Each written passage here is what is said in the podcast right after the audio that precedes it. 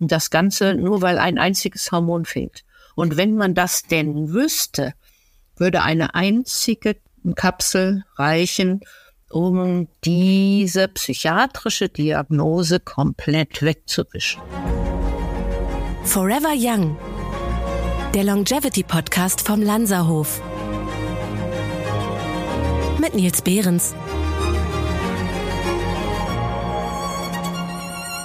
Ein Hormon ist ein biochemischer Botenstoff, der von speziellen Zellen produziert und als körpereigener Wirkstoff in den Körperkreislauf abgegeben wird. Hormone spielen bei vielen oft lebenswichtigen Vorgängen im Körper eine Rolle. Die Botenstoffe regeln unter anderem den Energie- und Wasserhaushalt, das Wachstum und die Fortpflanzung. Das Zusammenspiel der Hormone ist fein aufeinander abgestimmt. Verschiedene äußere Einflüsse, aber auch Krankheiten können es aus dem Gleichgewicht bringen. Und dafür habe ich mir einen ganz besonderen Gast heute eingeladen. Mein heutiger Gast ist Marianne Krug. Sie ist Ärztin und ihre Leidenschaft gehört der bioidenten Hormontherapie. Über 40 Jahre führte sie ihre Praxis mit dem Schwerpunkt bioidente Hormontherapie und Präventivmedizin in Frankfurt am Main.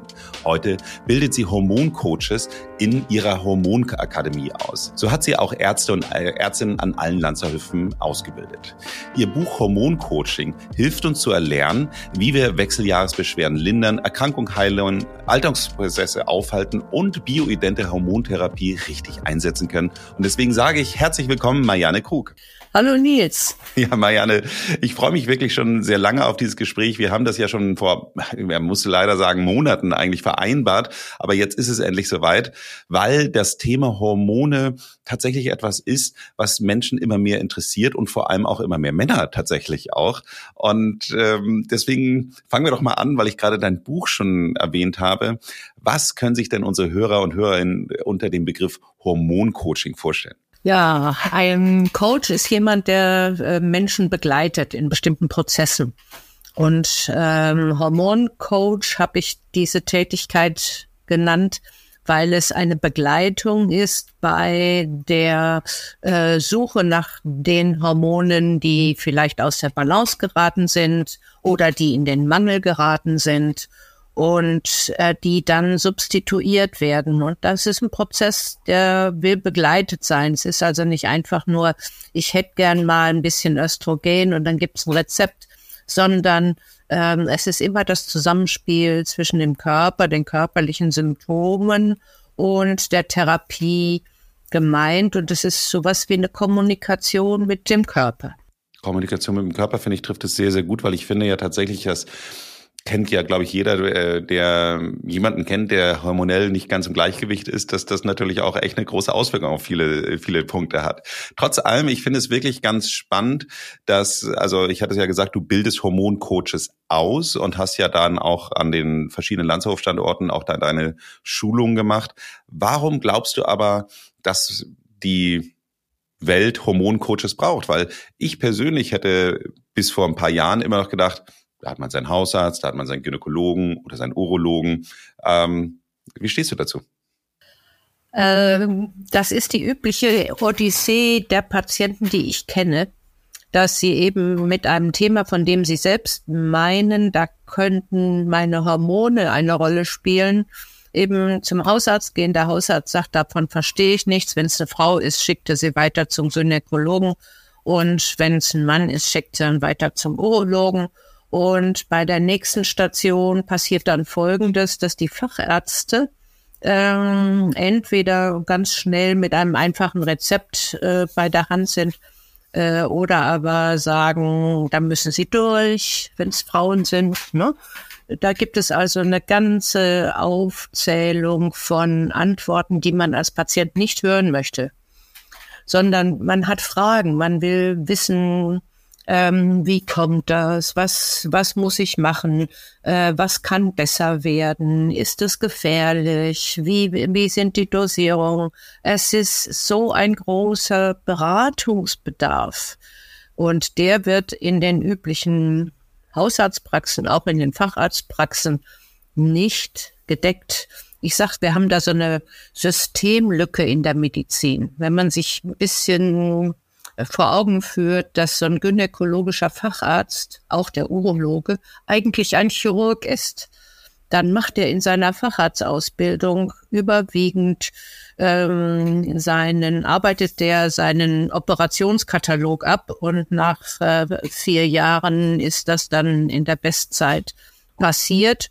Und dann ist er Facharzt für Gynäkologie oder Urologie und muss nicht ein einziges Mal das Thema Hormone bedient haben. Und das ist das, was dann Patienten begegnet. Wenn Frau merkt, da ist irgendwas mit den Hormonen durcheinander, dann gehe ich als Frau zum Frauenarzt. Und der Frauenarzt ist dann derjenige, der seine Facharztausbildung äh, in der Chirurgie bestens geleistet hat, aber von Hormonen, ich sag mal, keine Ahnung hat. Und ähm, es gibt vielleicht, äh, ich würde es schätzen, auf fünf Prozent der Gynäkologen, die sich mit dem Thema beschäftigt haben. Und ähm, das ist eine Lücke. Da ist eine, äh, eine Erwartung von den Patienten, dass mir geholfen wird, dass ich beraten werde und er landet in einer Facharztpraxis, die das nicht bedient. Manchmal passiert es dann, dass so Patienten einen Schritt weitergehen und sagen, na ja, wir haben ja in der Medizin noch die Spezialisten für Hormone, das sind die Endokrinologen, dann gehe ich eben zum Endokrinologen. Und äh, wenn man dann einen Termin kriegt, ne, wir haben, glaube ich, 712 Endokrinologen in Deutschland, dabei ist noch nicht klar, wie viele davon niedergelassen sind und wie viele an Krankenhäusern beschäftigt sind. Und der Endokrinologe, und jetzt bin ich mal ein bisschen gehässig, äh, sage ich, das ist der Facharzt für Zwergen und Riesen. Ja, da werden äh, die Hormone ähm, oder die Menschen behandelt, die Wachstumsstörungen haben, entweder nach oben oder nach unten. Und ähm, die meisten Endokrinologen haben sich spezialisiert auf Diabetes. Und eine einfache normale Frau, die durch die Wechseljahre geht und dabei Beschwerden hat, ist für den Endokrinologen ist so ein bisschen etwas, was so am Rande passiert. Da wird dann sehr schnell ein Fertigprodukt verschrieben und das ist alles. Aber Beratung gibt's da eben auch nicht. Und das ist mein Antrieb, dass ich sage, es gibt eine riesen Bedarfs ein Riesenbedarf bei dem Thema beraten zu werden und das, dieser Bedarf wird nicht gedeckt in Arztpraxen.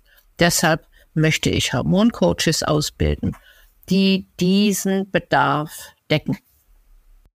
Das deckt sich tatsächlich jetzt auch mit unseren Erfahrungen hier im Landshof. Wir haben jetzt ein spezielles Hormon-Coaching-Paket eben halt auch aufgelegt. Und das ist wirklich eins der nach dem, äh, nach dem Standard-Lanzer Hofkurpaket und dem Anti-Stress-Paket. Das ist jetzt so das drittmeistgebuchte äh, Paket tatsächlich schon, weil scheinbar der Bedarf so da ist. Und ich finde das ganz interessant, was du erzählst, weil ich hatte vor ein paar Wochen hier ein Gespräch über Supplements, über Nahrungsergänzungsmittel. Und da hatten wir dann zum Schluss gesagt, naja, das müsste schon immer mit dem behandelnden Arzt abgestimmt werden. Und da sagte er so, ja, in der Theorie schon, aber in der Praxis, geh doch mal in eine Arztpraxis und frag mal, äh, frag mal, ob der eine Meinung zu NMN oder Spermidin hat. Die Wahrscheinlichkeit, dass der davon überhaupt schon mal gehört hat, ich möchte jetzt hier wirklich nicht die Kategorie der Ärzte blamen oder sonst irgendwie was, aber man muss ja auch mal sagen, die sind, müssen ja auch gerade Hausärzte müssen ja so dermaßen breit aufgestellt sein, dass solche Spezialisierungen in der Tiefe wahrscheinlich auch manchmal gar nicht möglich sind. Und von daher, ähm, ja, äh, ist es immer schön, dass man immer auf den Arzt hinweist. Aber der, gerade in der äh, Orthomolekularmedizin ist, also sprich eben halt die ganzen Nahrungsergänzungsmittel, ist das eben halt auch ein, ein, ein riesen Bandbreite. Der, der Partner Sunday, mit dem wir zusammenarbeiten, hat 150 Produkte, 100, äh, 1500 Produkte auf der Website, 1500 Produkte. Das ist natürlich auch schwierig, da die Überblick zu behalten. Und von daher, äh, wenn wir da jetzt nochmal über sowas wie ähm, Nahrungsergänzungsmittel reden, das ist ja nochmal, ich sage jetzt mal, noch nicht ganz so bahnbrechend wie der, das Thema Hormonhaushalt, was ja äh, ganz häufig eben halt zu wirklich signifikanten, ich würde mal fast hin sagen, Persönlichkeitsveränderungen geht. Durchaus, durchaus. Bei den Nahrungsergänzungsmitteln äh, sind wir halt so von der, ich sag mal, von der Risikoabwägung noch eine Stufe tiefer. Ne? Äh, Nahrungsergänzungsmittel sind deswegen als Nahrungsergänzungsmittel zugelassen, weil sie im Allgemeinen keine Nebenwirkungen haben. Ne? Sagen wir mal so im Allgemeinen. Und äh, bei den Hormonen haben wir Stoffe, äh, die genau genommen auch keine Nebenwirkungen haben, wenn es die Stoffe sind, die der Körper selbst produziert. Da reden wir dann einfach nur über Unterversorgung oder vielleicht eine zu hohe Dosierung oder Überversorgung. Ne? Und ähm, das muss gewusst werden. Da ist, äh, ich bin ganz bei dir, also auch bei den Supplementen ist es so, dass der Hinweis auf den Arzt nett ist, aber den Arzt muss man erstmal finden, der in seiner Freizeit, in seiner Freizeit sich damit beschäftigt hat. Denn zur Ausbildung gehört es ja nur gar nicht. Ne? Und äh, Trotz allem kann es ja, also ich finde, das muss man jetzt nochmal äh, auch so deutlich machen, trotz allem kann es ja zu einer signifikanten Lebensverbesserung führen. Auch das Thema. Äh, es ist jetzt nicht so, dass man sagt, so schadet nichts. Aber nützt auch nichts, sagen viele, ne? Was nicht schadet, kann auch nicht nützen. Genau, schadet nichts, aber nützt auch ja. nichts. Und, und das stimmt ja definitiv nicht. Also das ist, ähm, also wir arbeiten ja. sehr viel damit. Deswegen kann ich das eben halt sagen, dass wir damit auch signifikante Erfolge haben, auch insbesondere gerade in einem der Todesursachen Nummer eins, dem, der, dem Thema Herzgesundheit, äh, kann eben halt äh, gewisse Sachen wie Omega-3, Q10 schon echte Gamechanger sein. Also von daher, ja. Aber wir bleiben jetzt bei den Hormonen. Und äh, ich komme mal wieder zurück zu deinem Buch. Du konzentrierst dich da ähm, auf die sogenannten Sexualhormone und die Hormone der Nebennierenrinde. Ähm, komm, jetzt werden wir ja mal ein bisschen medizinischer. Äh, welche Hormone sind das? Ja, ich kann sie mal aufzählen. Also es geht äh, um, wenn wir die Nebenniere angucken, geht es um Cortisol und DHA. Und wenn wir dann den meiner Ansicht nach falschen Begriff der Sexualhormone nehmen, handelt es sich um Estradiol, Progesteron, Testosteron. Es gibt dann noch, ich sag mal, so, so ein paar äh, kleinere Dinge, das wären die anderen Östrogene, Estriol zum Beispiel, oder auch bei den äh, männlichen Hormonen gibt es noch Abbauprodukte, ähm, die aber nicht so wichtig sind. Wenn ich darf, würde ich gerne nochmal darauf hinweisen, warum das Wort Sexualhormone uns so falsch lenkt. Wenn wir das Wort erwähnen, Sexualhormone, rufen wir unter Therapeuten und auch im Gespräch mit dem Patienten einfach die Sexualfunktion auf. Was sonst? Und das ist ein Gebiet, das im Hirn nicht neutral besetzt ist. Ja, das ist entweder mhm. mit Verlangen her damit äh, besetzt oder es ist damit besetzt, komm, lass mich in Ruhe, Zeit ist vorbei.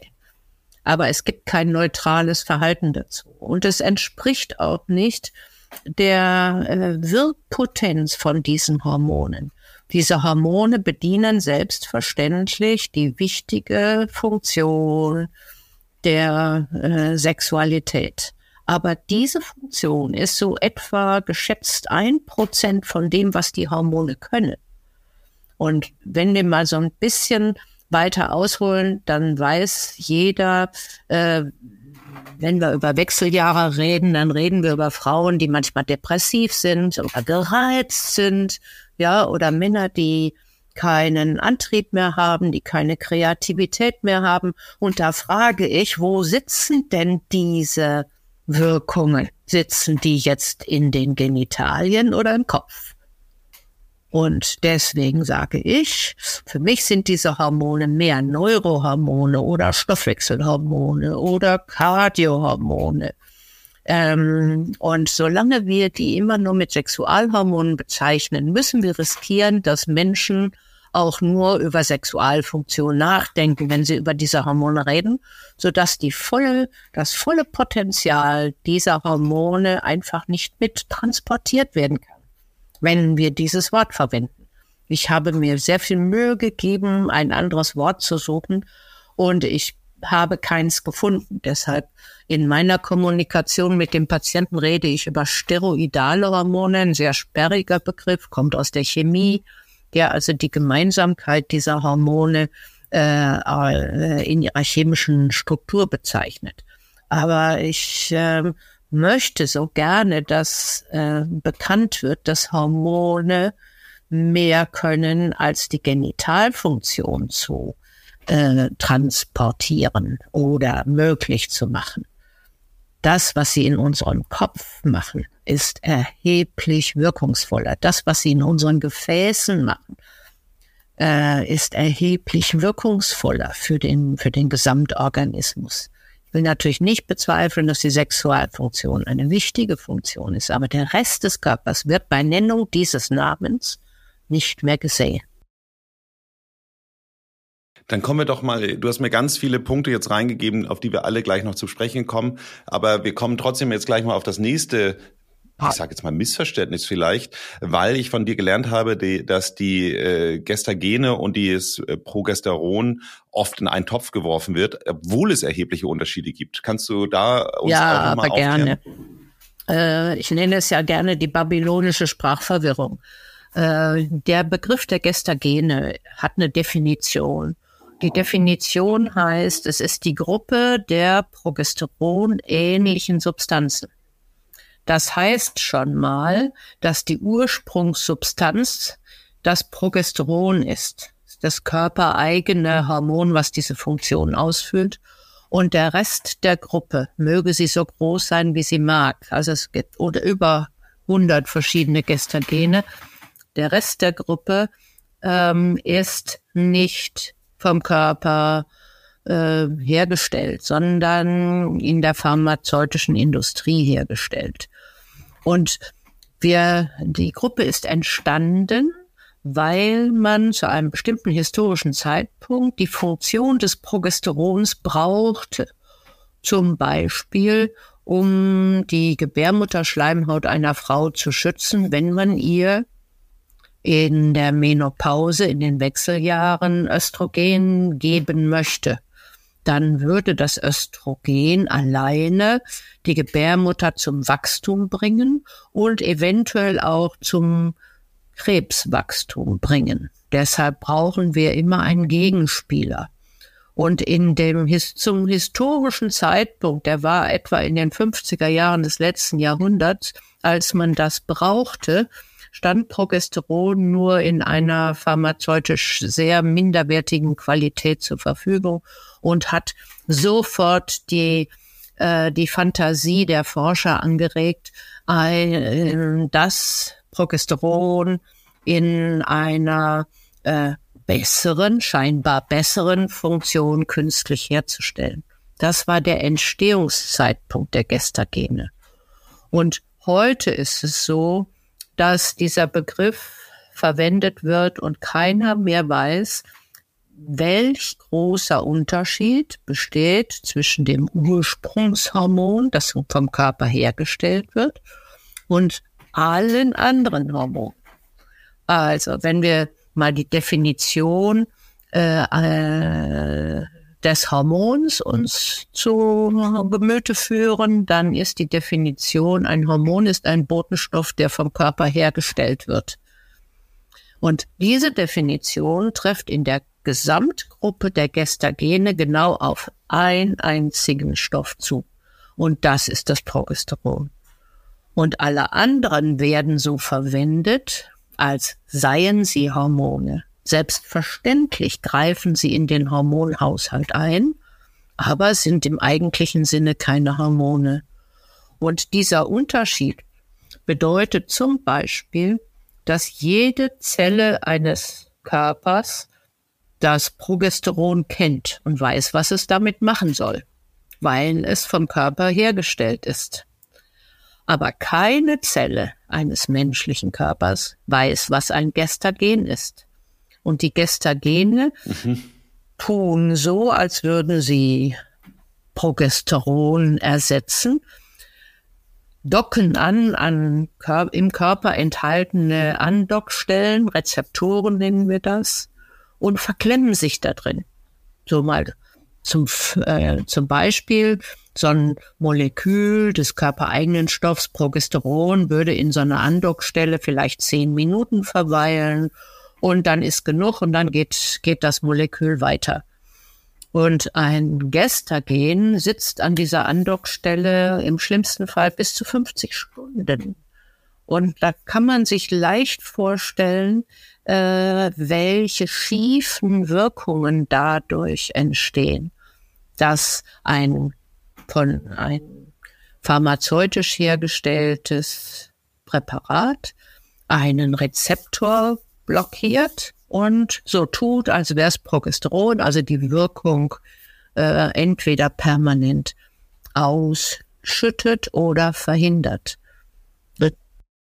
Wenn mich jemand 50 Stunden lang warten ganz, lässt, dann wäre ich auch ganz schön sauer. Also von daher, ich kann das völlig nachvollziehen. Genau, ja.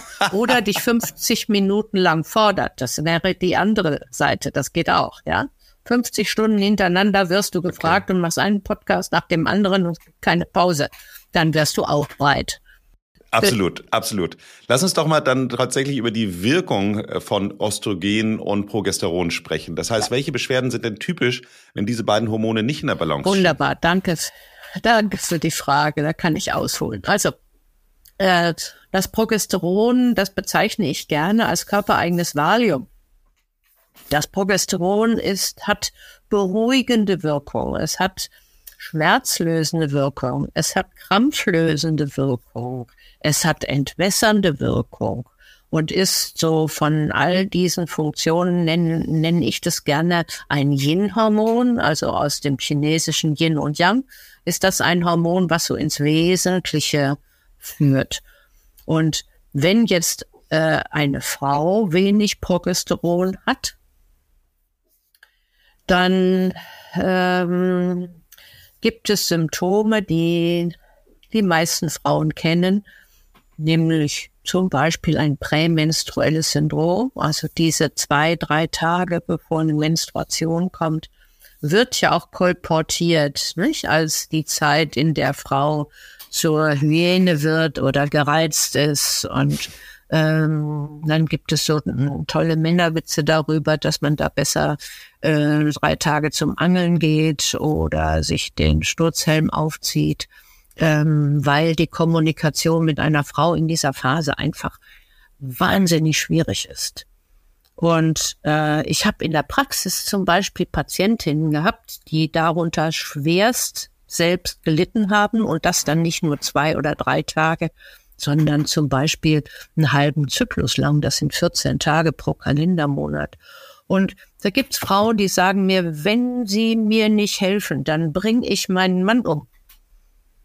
Hm? Und das ist natürlich schon wow. mal ähm, ne, äh, therapeutischer Auftrag. So weit geht das. Man muss sich vorstellen, es gibt ein eigene, eine eigene psychiatrische Diagnose, ähm, die dieses Phänomen beschreibt. Also der, der, die Leidens, der Leidensdruck von Frau in diesen Tagen ähm, ist individuell unterschiedlich. Manche gehen da durch und merken gar nichts. Und andere sind so stark betroffen, nicht nur, dass sie dann arbeitsunfähig werden, sondern manchmal in der Psychiatrie landen. Und das muss man sich dann vorstellen. Da gibt es einen psychiatrischen Aufenthalt äh, mit verschiedenen Medikamenten, mit denen man versucht, eine Frau ruhig zu stellen.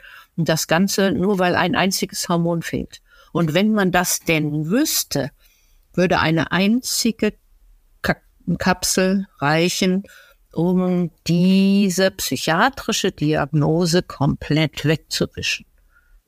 Das sind dann schon Bereiche, äh, da würde ich mich freuen, wenn das gewusst wird überall.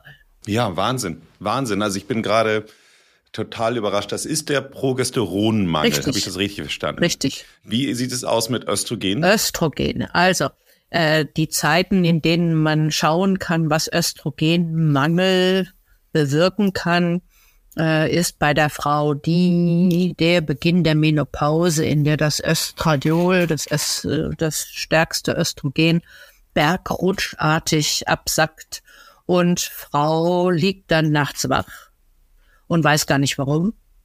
Ja, also wir haben eine Schlafstörung, eine Durchschlafstörung, die sehr beharrlich ist und äh, sehr äh, große Auswirkungen haben kann.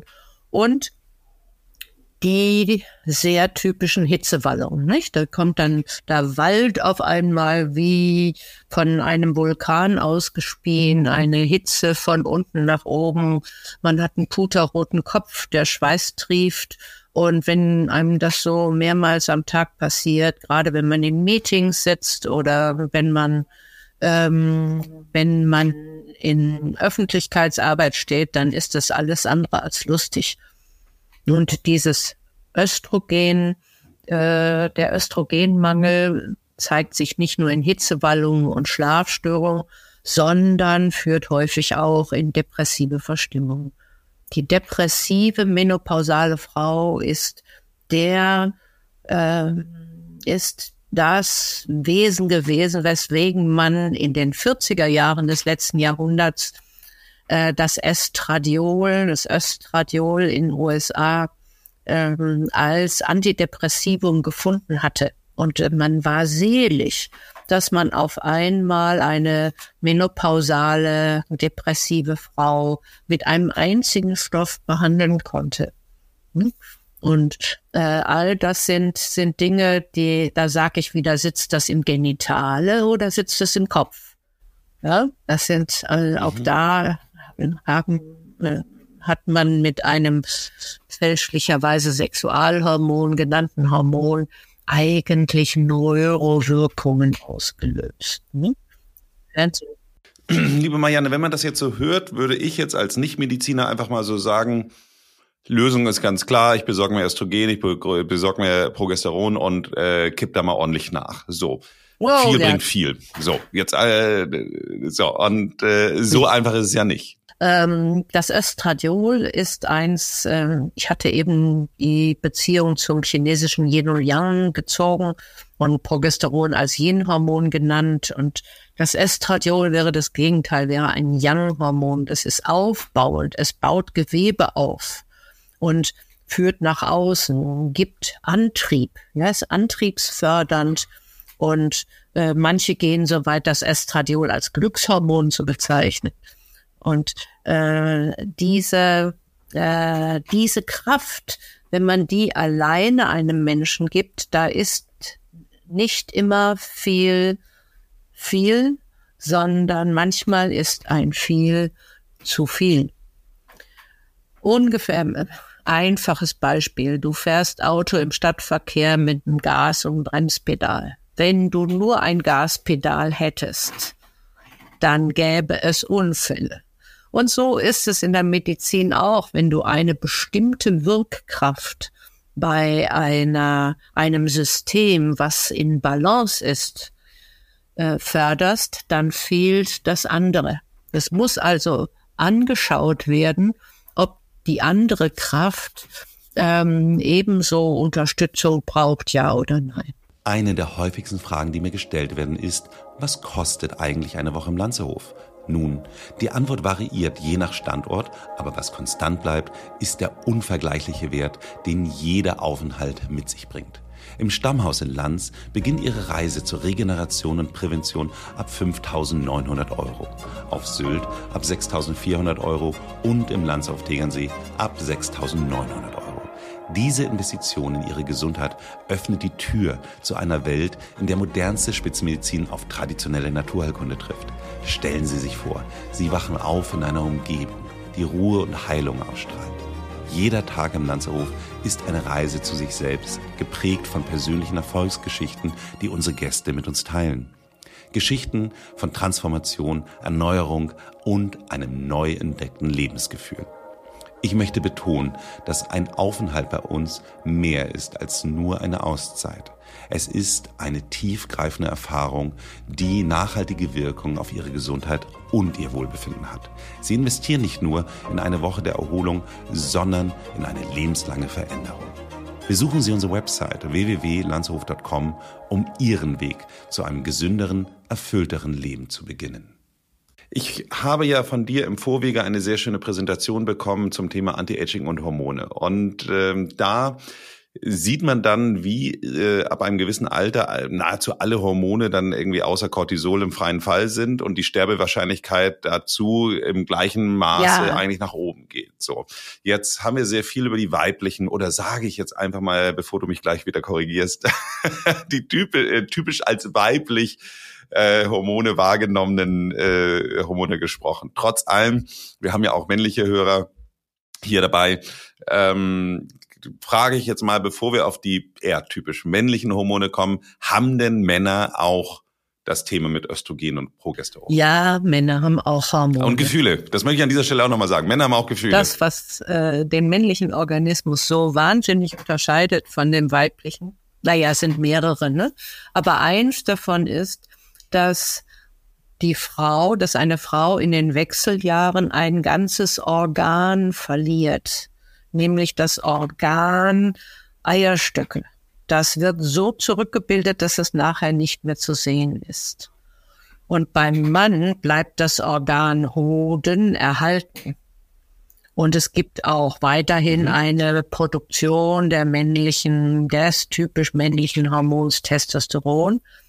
Allerdings gibt es einen altersbedingten Abfall. Wir sagen, dass ab 30 der Testosteronspiegel beim Mann pro Jahr etwa ein Prozent sinkt. Das geht also kontinuierlich äh, in ein linear und bei der Frau passiert dieser Bergrutsch. Und das ist ein phänomenaler Unterschied. Und ähm, beide Geschlechter landen irgendwo in einem Bereich, in dem die Young-Hormone, die aufbauenden Hormone Östrogen und Testosteron, nicht mehr ausreichend vorhanden sind. Weil die Frau landet da innerhalb einer kurzen Zeitspanne von zwei bis vier Jahren. Und beim Mann ist es individuell recht unterschiedlich, wie viel Testosteron abgefallen sein muss, bevor die typischen Beschwerden auftreten. Aber beide Geschlechter landen in einem, in einer Situation von mickrigen Hormonzuständen, die sehr genau korrelieren mit der Menge. Und jetzt kommt ein Begriff, ein feststehender Begriff, der heißt nicht ansteckende chronische, chronische Erkrankung des Alters. Und das ist eine Menge, mhm. darunter würden wir dann fassen einen Diabetes, der Bluthochdruck, die koronare Herzkrankheit, der Schlaganfall, die ähm, Demenz. Gebrechlichkeit hast du auch Bitte? mit aufgenommen. Die Absolut, Gebrechlichkeit. Ja, und die Gebrechlichkeit. Äh, all das sind chronische Erkrankungen, die nicht ansteckend sind und sehr stark korrelieren mit der Phase der mickrigen Hormone, wie ich das immer sage. Und an der Stelle ist natürlich, wenn wir uns über Anti-Aging unterhalten wollen, ist das Auffüllen dieser Hormone der erste, der erste Schritt. Und dazu kann ich nur äh, jedem raten, dass, äh, dass man sich das anschaut, wenn man bestimmte Beschwerden hat, um äh, diese Erkrankung des Alters nicht zu bekommen. Den Alterungsprozess können wir bisher nicht aufhalten. Wir können nicht verhindern, dass wir altern. Aber die Frage, wie wir altern, das ist lösbar.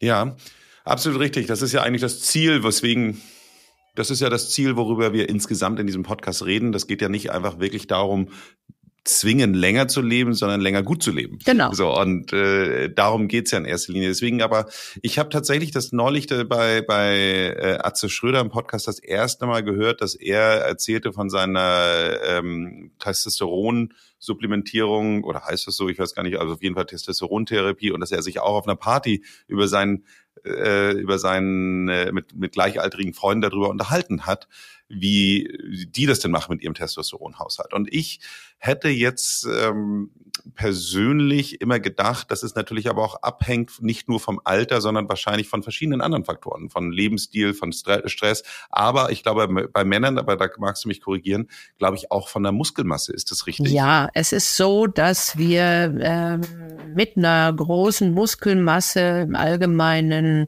mehr Testosteron produzieren können. Aber da gibt es viel auch da, gibt es äh, viele Mythen. Ähm, wo fange ich an? Diese Korrelation von Muskelmasse und Testosteron kommt daher, dass wir die Bodybuilder im Auge haben mit diesen riesen Muskelpaketen. Äh, die nehmen aber auch noch andere Sachen. Bitte? Die nehmen Eben, aber auch noch andere die Sachen nehmen zu ja sich. genau die Äquivalente. ja? Die haben ihre Muskelpakete durch das Testosteron. Und deine Frage zielte ja darauf ab, ob wenn wir Muskelmasse haben, dass wir dann auch automatisch mehr Testosteron haben. Umgekehrt wird ein größer, ein besserer Schuh draus, dass wir mit Testosteron unsere Muskeln aufbauen können. Und dass zum Beispiel mit Testosteron die Gebrechlichkeit im Alter nicht greift oder nicht so schwer greift. Der Schuh ist sicherer, dass äh, dieser Zusammenhang ist sicherer als der, dass wir sagen, wenn wir Sport machen, wenn wir uns bewegen, wenn wir Muskeln aufbauen, haben wir mehr Testosteron. Ja, im Allgemeinen ist das allgemeine Niveau höher. Doch ich gebe zu bedenken, dass wenn wir also jetzt ähm, äh, einen äh, üblichen Manager haben, der nach dem nach Büroschluss noch ins, äh, ins Studio geht und äh, Muskeln aufbaut oder auch noch großes Cardio-Training macht, dann hat dieser Mann nach Beendigung seiner Übung nicht mehr Testosteron zur Verfügung. Während der Übung, ja. Aber wenn er aus dem Studio rauskommt, sinkt das Testosteron unter das Niveau von vorher ab. Also die Vorstellung, ich gehe ins Studio, ich bewege mich und dann anschließend bin ich ein Testosteron-Junkie, die ist gründlich falsch. Hm? Verdammt, jetzt hast du ja genau mir quasi meine Hoffnung äh, genommen. Dann äh, lass uns doch mal andersrum äh, das sagen. Schau mal, ich bin jetzt äh, 50. Jetzt ist es so, dass ähm, man ja, sage ich mal so, auf jeden Fall in diesem Jahr, äh, weil das ist ja quasi das Pendant zu dem Zentrum der Wechseljahre bei Frauen, zumindest in dem durchschnittlichen Bereich. Das heißt also, wahrscheinlich äh, ändert sich in meinem Hormonhaushalt dann ja auch irgendwie etwas. Jetzt komme ich aber zu dem Punkt, Jetzt komme ich aber zu dem Punkt, was sind denn die Symptome bei Testosteronmangel oder für Testosteronmangel sowohl bei Männern als auch bei Frauen, wo man sagen sollte, okay, jetzt sollte man mal mit einem von Marianne ausgebildeten Hormoncoach reden, um ja. daran zu arbeiten?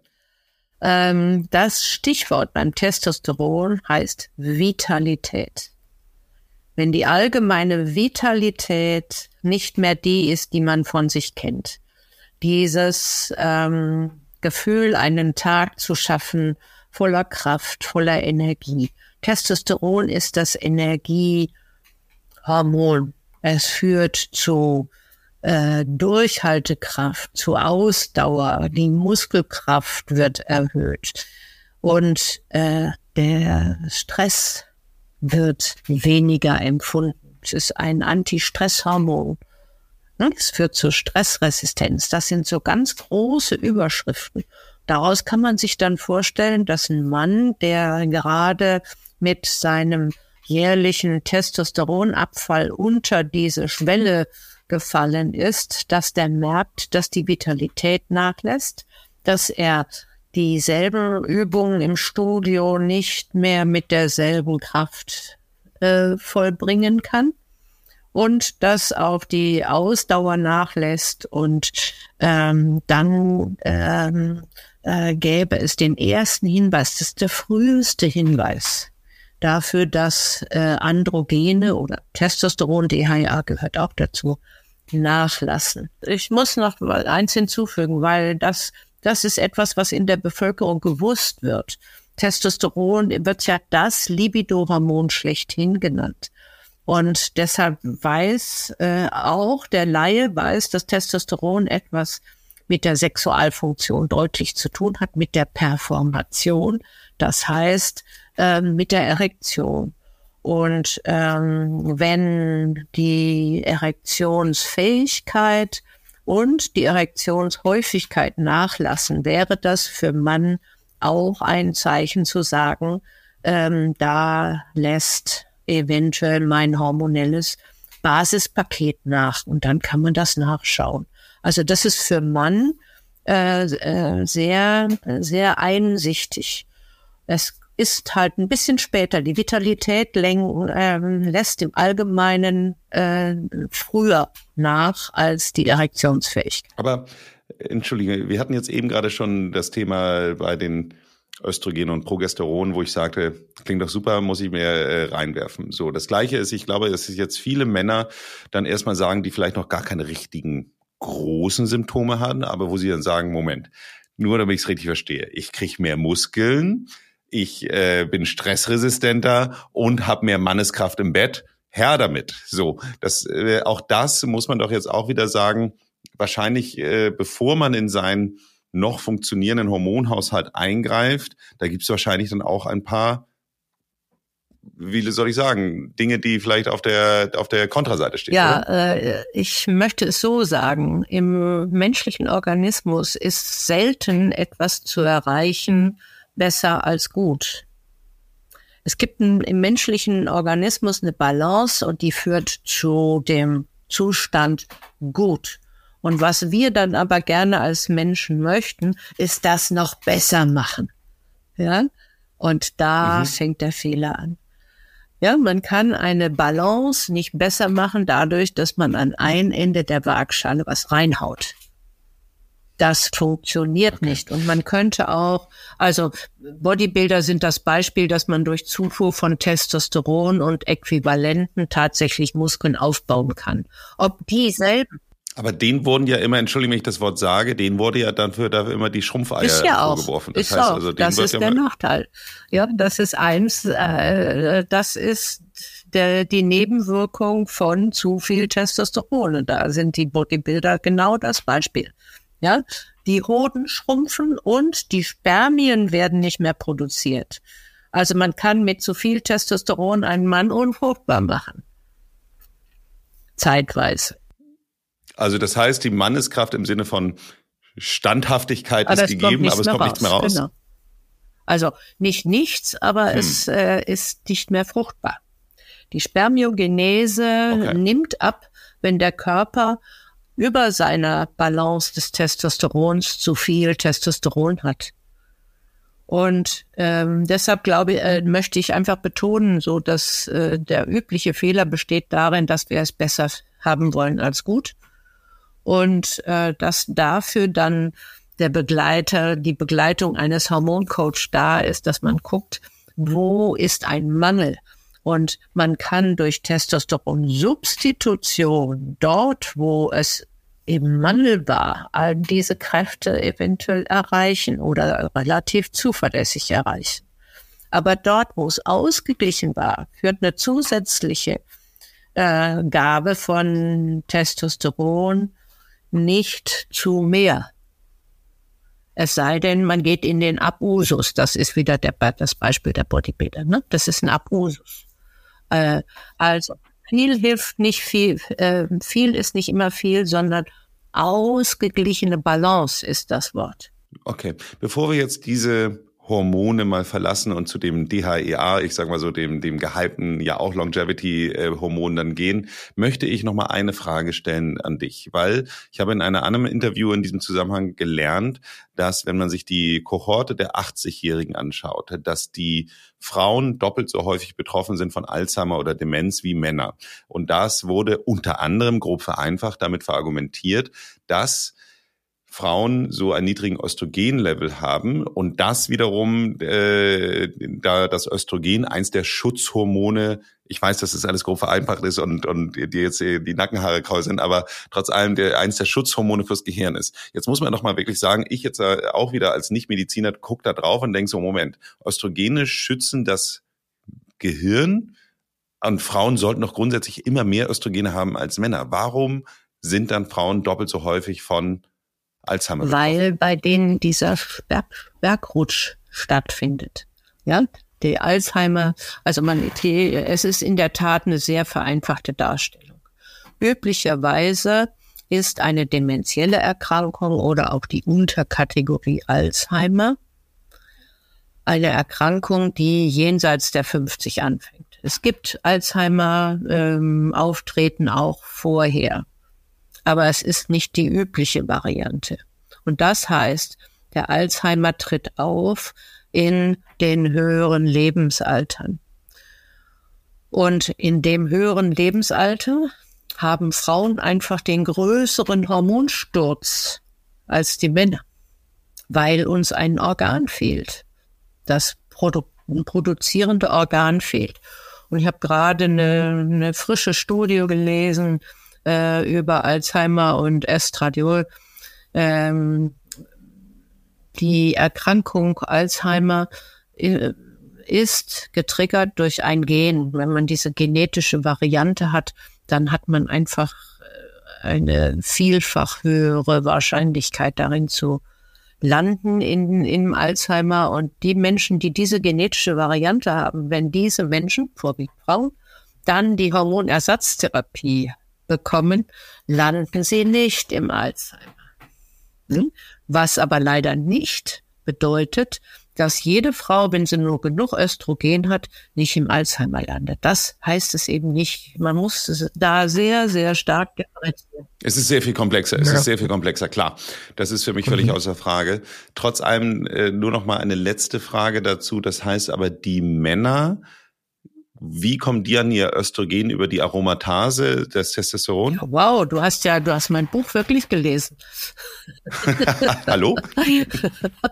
Also das Testosteron kann man abbauen. Der Körper baut das ab bei Frauen wie Männern. Und der, man kann es grundsätzlich abbauen in, in zwei Wege. Der eine Weg führt in ein noch männlicheres Hormon, das ist die Hydrotestosteron. Und äh, die andere Seite führt in das sogenannte weibliche Hormon Estradiol. Und das ist die, äh, der Weg, in, der, äh, in dem auch Männer Östradiol produzieren. Und zu deinem Postulat, dass Östradiol ähm, das Hirn schützt, ja, aber sicher. Alle, alle, alle Steroide sind für den Hirnschutz unter anderem da. Und das kann man daran ablesen, dass das auch extra im Hirn produziert wird. Ja, also du produzierst eine kleine Menge Estradiol im Hirn. Und du produzierst im Hirn auch Testosteron und auch Progesteron weil es so wichtige Schutzfaktoren für das Hirn äh, sind. Dann kommen wir jetzt tatsächlich mal zum DHEA. Das DHEA, also aus Marketing-Sicht, ist ja die absolute Wunderwaffe des Anti-Agings in der USA. Es wird der Jungbrunnen schlechthin verkauft ähm, und ist eigentlich ein etwas total gehypt ist, dass es sogar in der USA als Nahrungsergänzungsmittel verkauft wird. Ähm, auch da sind wir jetzt wieder beim Anfang unseres Gespräches. Äh, sag doch mal dein Blick auf das Thema, ähm, warum wird das in den USA so gehypt und warum glaubst du, ist es richtig, dass es bei uns nicht einfach bei jedem Drogeriemarkt äh, hinterm Counter steht? Das ist die Frage, ob ich das richtig finde. ja? okay, okay, stimmt. Äh, absolut richtiger Punkt. Ähm, also in den USA haben wir einen Feldversuch, einen flächendeckenden Feldversuch dadurch, ne? Dass seit über 30 Jahren, ich glaube inzwischen sind es 40 Jahre, DHA als Jungbrunnendroge, Jungbrunnensubstanz angepriesen wird und frei verkäuflich im, im Supermarkt erhältlich ist. Und das führt dazu, dass wir mehrere Milliarden Einzeldosen bereits ähm, verkaspert, aufgegessen wissen und wissen, äh, dass bisher die amerikanische Krankheitsstatistik nicht von der deutschen abweicht. Das ist erst schon mal eine ganz. Ja, ja aber meine, das hat natürlich auch, ich finde, da ist die Kohorte auch zugegebenermaßen. Also wenn ich, wenn ich jetzt sage ich mal so, wenn wir es mit den Kaliforniern vergleichen ja. und es da nicht funktioniert, dann würde ich sagen, okay, valid point. Aber dem Durchschnittsamerikaner jetzt zu sagen, ja. der ist nicht gesund, so gesund wie der Deutsche, da würde ich jetzt nochmal äh, vielleicht nochmal ein Fragezeichen dran machen. Mhm. Okay, also ich bleibe aber dabei, dass es, was die Sicherheit angeht, was die Einnahmesicherheit eines einer Substanz anlangt, durch diesen flächendeckenden Volks, äh, durch diesen flächendeckenden Versuch. Wir wissen, wie sicher das ist, also wie äh, wenig Schaden es uns anrichtet. Aber ich würde okay, dir gerne, Punkt. würde gerne was zu dem eigentlichen Wert von DHA sagen. Äh, zum einen ist das DHA eins der wichtigsten balancierenden Stoffe für unser Stresshormon Cortisol. Du hattest diese Grafik erwähnt, äh, bei der sämtliche Hormone im Lebenslauf abnehmen. Ja, sämtliche Steroide nehmen ab, bis auf ein einziges Hormon und das ist Cortisol. Das bleibt eigentlich konstant, aber so in unserer Lebensführung, in unserem Lebensstil nimmt's im Alter zu. Und das braucht ein Gegengewicht. Das ist wieder das Prinzip Gaspedal und Bremse.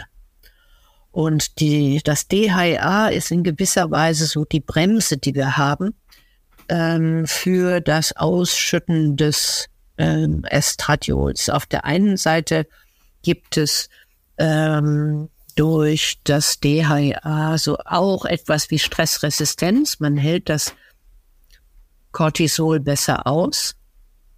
Ich würde da gleich nochmal ausholen wollen. Ähm, und das, das andere, was DHA kann, ist so etwas, äh, es kann Strukturen im Körper aufrechterhalten. Wir wissen vom okay. DHA, dass es zum Beispiel, zum Beispiel ist die Menge an DHA bei einer Frau dafür zuständig, wie lange sie noch Eier im Stock hat.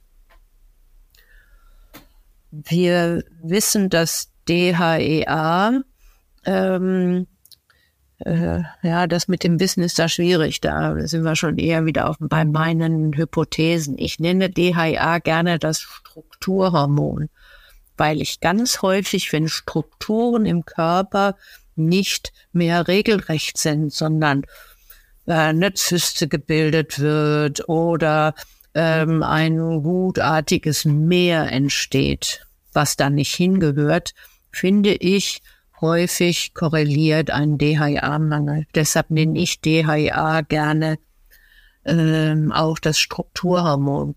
Und dann gibt es noch etwas, einen Begriff, den ich dem DHA zuschreibe. Für mich ist DHA Lebenssaft.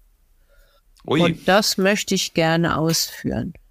Ähm, wenn man sich vorstellt, Cortisol und DHA müssen immer in Balance sein, dann ist unsere Stressreaktion und unsere Stressbelastung äh, eine Herausforderung an das Organ Nebenniere, mehr DHA zu produzieren, ja, als Balance. Gaspedal hoch, Bremse hoch. Und wenn dann Stress anhält und anhält und anhält und anhält und anhält und es keine regenerativen Pausen gibt, dann erschöpft sich die Möglichkeit des Körpers in der Nebenniere DHA zu bilden. Und wenn wir jetzt uns angucken, wo ist eventuell die größte Stressbelastung überhaupt, dann reden wir über Traumatisierungen. Eine Traumatisierung bedeutet Stress 24 Stunden am Tag, sieben Tage die Woche. Davor gibt es keine Arbeitsunfähigkeitsbescheinigung, die hilft, kein Urlaub hilft, sondern die Traumatisierung läuft als, ähm, als ein hoch, überhochgefahrener Motor im, im, äh, im, im Dauermodus. Und dann erschöpft sich dieses DHA schneller als in anderen Stresssituationen. Das Cortisol erschöpft sich nicht. Das ist äh, irgendwann auch, aber es ist unser Existenzhormon. Da hat der Körper ganz viele ähm, äh, Schutzfunktionen eingebaut, dass das Cortisol oben bleibt und nicht runterfällt. Aber das balancierende Hormon DHA fällt ab. Und das ist so signifikant, dass ich manchmal, wenn ich nur den Hormonuntersuchung mir anschaue, sei es im Speichel, sei es in, im Serum von einem Menschen und sehe da ein ganz niedriges DHA, dann äh, brauche ich die Kommunikation mit dem Menschen und frage, was war im Leben los? Da ist einen, da ist der Lebenssaft aus diesem Menschen raus. Und das ist so korreliert, so deutlich, äh, dass ich deswegen diesen Namen äh, dem Hormon gebe. DHA als Lebenssaft. Mhm. Soweit. Ja, wir haben ähm, ähnliche Geschichten. Also wenn man sich überlegt, wer sind die Menschen, die eben halt über einen sehr hohen permanenten Stresslevel sind, dann nimmt man ja sehr gerne auch Menschen, die häusliche Pflege betreiben. So und ähm, das war bei meiner der Familie meiner Frau auch so. Meine Schwiegermutter hat ihren Schwiegervater, äh, ihren Mann, also meinen Schwiegervater dann eben halt äh, mit Parkinson zu Hause gepflegt. Und äh, das äh, war genau auch dieses Phänomen. Also als dann der ähm, Schwiegervater dann verstorben ist, dass man dann auch merkte, äh, also es war der Inbegriff von der Lebenssaft daraus. Also äh, das wäre quasi für dich äh, ein, ein Fall gewesen, wo man vielleicht mit einer DHEA-Therapie noch etwas mehr Energie hätte zurückholen ja, können. mit Substitution. Nicht? Man muss, ähm, äh, meistens sind die pflegenden Personen ja Frauen und äh, es ist auch nicht selten, dass Frauen in, ab einem bestimmten Lebensalter erst den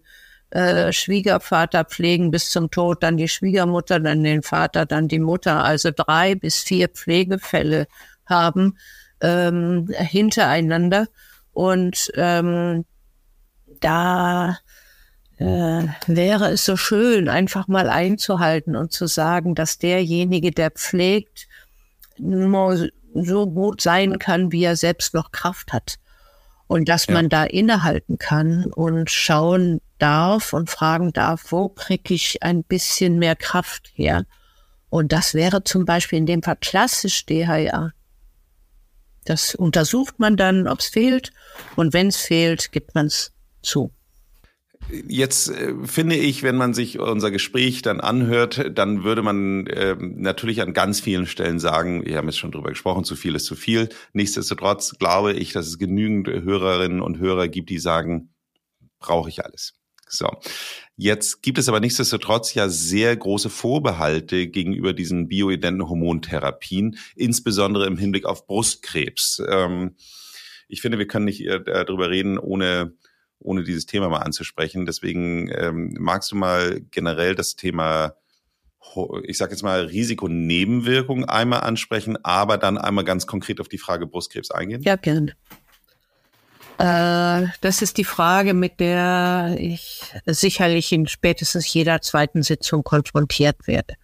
Das, Sorry, dass ich in die Kerbe schlage, aber deswegen stellen wir sie ja, ja hier. Ja, äh, absolut. Nein, das ist ja, ist ja richtig. Ähm, es gab eine tiefe Verunsicherung der Bevölkerung in, in, in Hinblick auf die Hormonersatztherapie. Und die kam durch eine sehr große Studie aus den USA. 2002. Bis dahin war der, ich sag mal, der, äh, die, die hormonelle Therapie noch äh, recht friedlich. Aber 2002 war, war eine Explosion und zwar wurde eine große amerikanische Studie, die heißt WHI-Studie, die wurde gestoppt, weil man sagte, Überschrift, Hormone machen Krebs. Was war passiert? Es war eine Studie, die nicht darum ging, menopausale Frauen zu behandeln, sondern es war eine Studie, die den Zusammenhang zeigen sollte zwischen Hormonen und den eben erwähnten nicht ansteckenden chronischen Erkrankungen des Alters. Es war also eine Präventionsstudie. Und da gab es drei Arme, äh, also eine Kombitherapie, eine reine Östrogentherapie und eine Placebo, ein Placeboarm. Und nach fünf Jahren Studiendauer fand man in dieser Kombitherapie in Klammern, das ist der Arm, in der, äh, in dem auch Gestagene gegeben wurden, ähm, fand man einen leichten Anstieg von Brustkrebs und deswegen stoppte man die Studie. Und am Horizont stand ab da das Menetekel, Hormone machen Krebs diejenigen Ärzte, die bis dahin mit Hormonen gearbeitet hatten, also meistens sind das die Gynäkologen gewesen, gynäkologische Endokrinologen, die haben gesagt, das entspricht nicht unserer Erfahrung, die wir mit den äh, mit den Hormonen haben und haben Gegenstudien initiiert. Die größte Kritik war, dass in der WHI-Studie die Frauen, die die Hormone bekommen haben, im Mittel 63 Jahre alt waren. Und das heißt schon mal zehn Jahre älter als eine übliche Menopausenfrau. Und im Alterungsprozess werden alle Krankheiten mehr, auch die Malignome, auch die Krebserkrankungen werden einfach mehr durch Alter. Und deswegen äh, war das die Hauptkritik. Dann passierte 14 Jahre später, also 2016, aber im März 2016 gab es wieder eine ganz äh, wichtige Zäsur. Da hatten, da meldeten sich die Autorinnen dieser Studie nochmal zu Wort und sagten, es tut uns leid, dass die Ergebnisse unserer Studie so missgedeutet wurden und so ähm, äh, so zum Nachteil der Frauen ausgelegt wurde.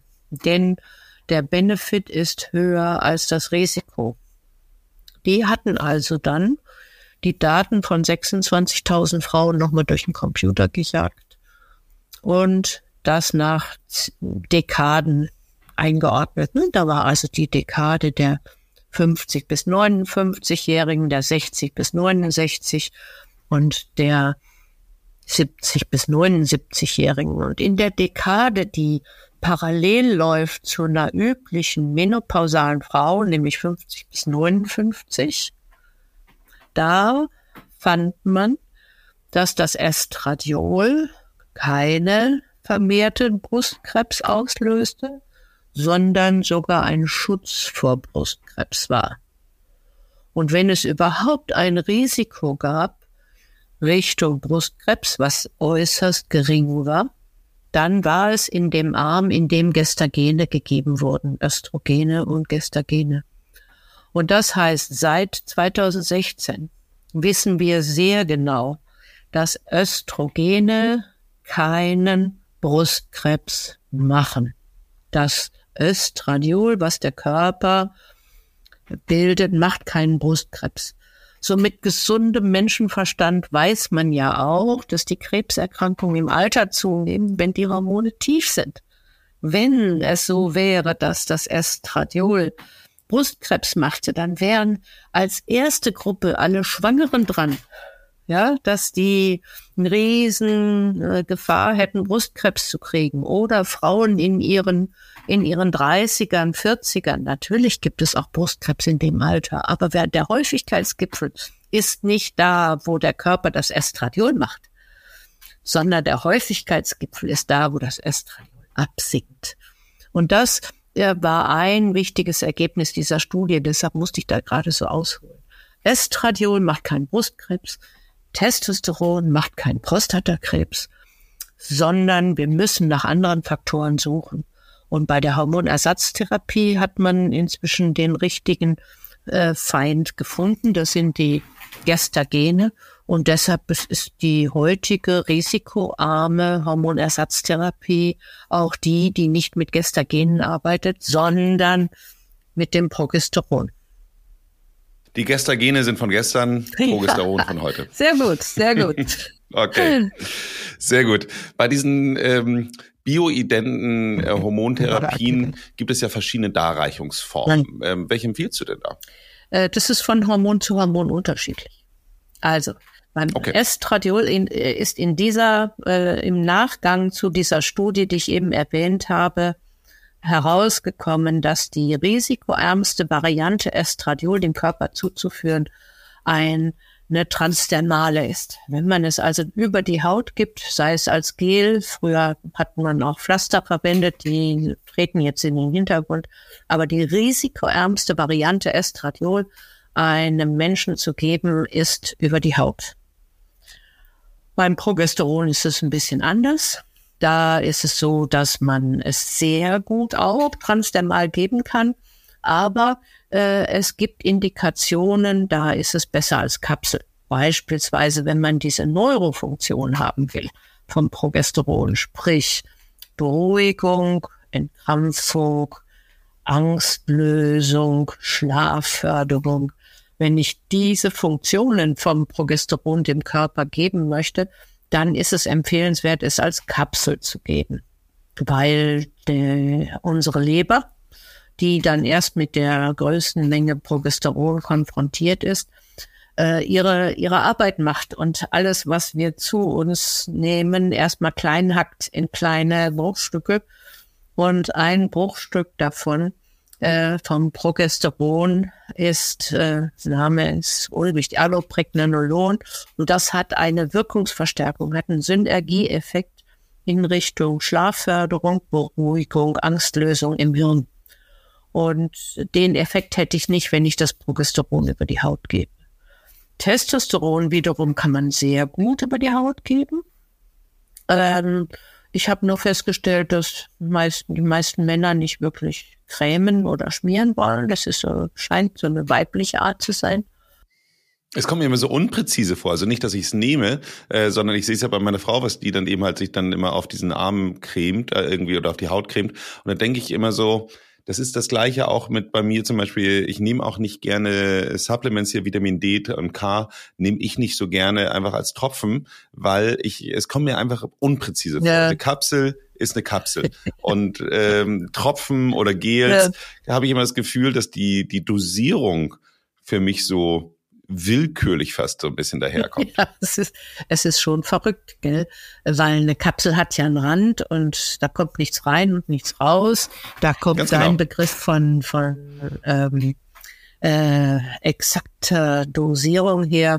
Aber wenn du ein Gramm Creme hast und da sind drei Prozent Progesteron drin und diese, die Apotheke ist dafür zuständig, dass wenn du auf so ein Gefäß drückst einmal drauf drückst, dass da auch nur ein Gramm rauskommt, dann kann man ziemlich genau berechnen, dass da 30 Milligramm Progesteron drin sind. Ja, also das ist durchaus exakt, äh, auch wenn das Auftragen äh, äh, diese Assoziation bringt, dass es unexakt ist. Also die Dosierung ähm, ist durchaus durchaus exakt. Es sei denn, wir gehen nicht mehr in Grammanzahl, sondern wir reden über Hülsenfrüchte, ne? so Erbsengroßes Stück oder Linsengroßes Stück oder ähm, gar der Ausdruck Fitzelchen.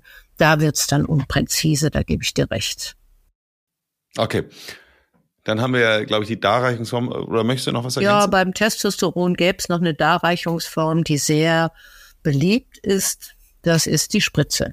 Gibt da so eine drei Monats Spritze, alle drei Monate eine äh, Injektion ins Gesäß ist aller, da ist das Testosteron allerdings nicht streng genommen bioidentisch, sondern es ist gebunden an ein Salz und erst im Körper löst sich das und wird dann als Testosteron verknuspert. Insofern sage ich, jedes Hormon und jede ähm, jede, jede Indikation, also warum ich das Hormon zuführe, hat ihre eigene Applikationsart.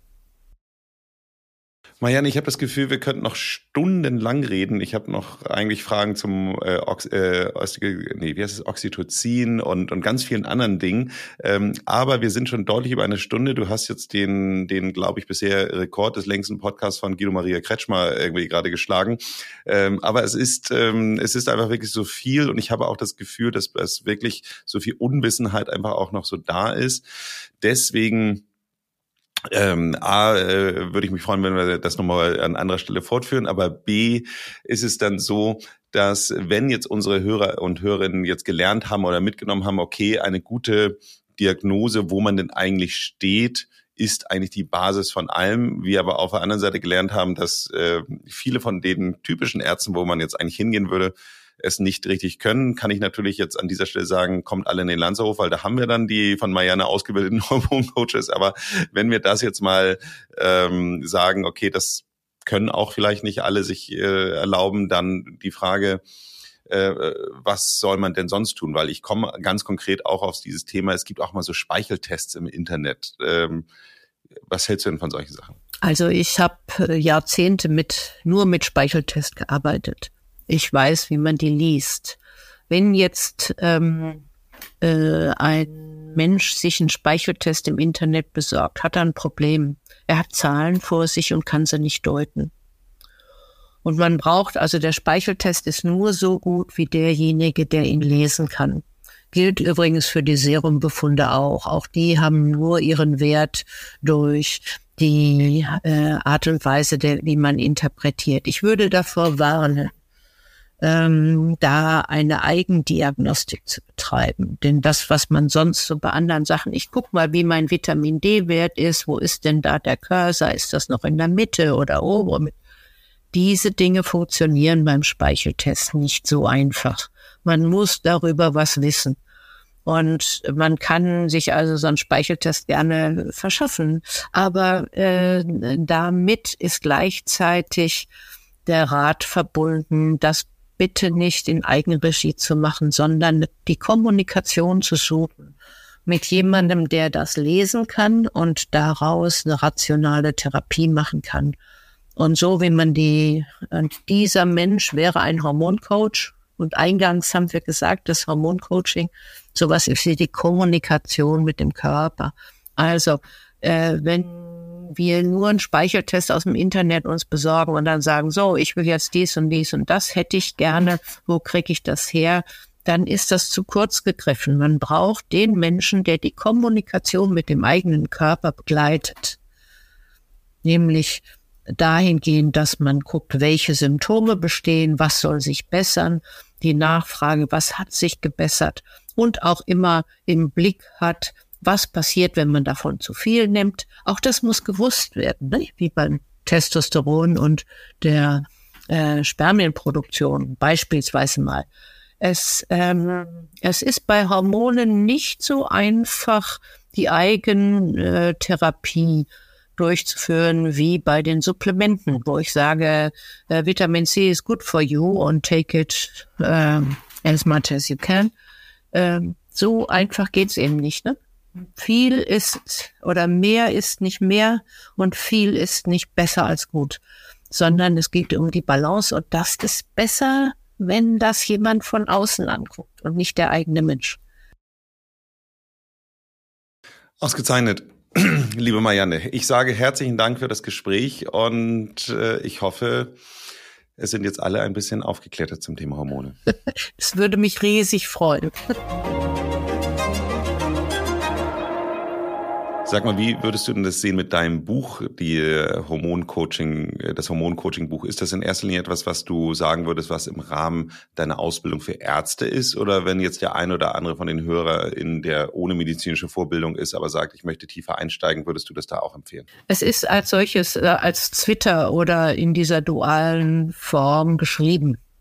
Ja, ursprünglich wollte ich Ärzte ausbilden in dieser äh, in dieser Erfahrung, die ich in der Praxis gemacht habe und wollte einfach nur, ähm, dass diese Erfahrung, wenn ich jetzt keine Praxis mehr habe, nicht versickert. Äh, äh, aber es hat sich gezeigt, dass ich äh, offensichtlich irgendeine äh, Darstellungsart habe, die sehr eingängig ist. Und dass deswegen äh, dieser Riesenbedarf an Menschen, äh, die wissen wollen, was mit ihrem Körper los ist, äh, dass der zum Teil auch durch das Buch gedeckt werden kann, dass also auch Laien das Buch lesen können und dadurch einfach ein bisschen mehr über ihren Körper wissen. Und ähm, deswegen hat das eine duale Funktion und das scheint sich scheint sich rumzusprechen. Wenn euch diese Folge gefallen hat, dann hört euch doch auch mal die Folge Nummer 141 an. Mühelos schlank mit der Kraft der Hormone mit Professor Dr. Peter Frigo. Abonniert diesen Podcast, damit ihr keine Folge verpasst. Ansonsten macht es gut und bleibt jung.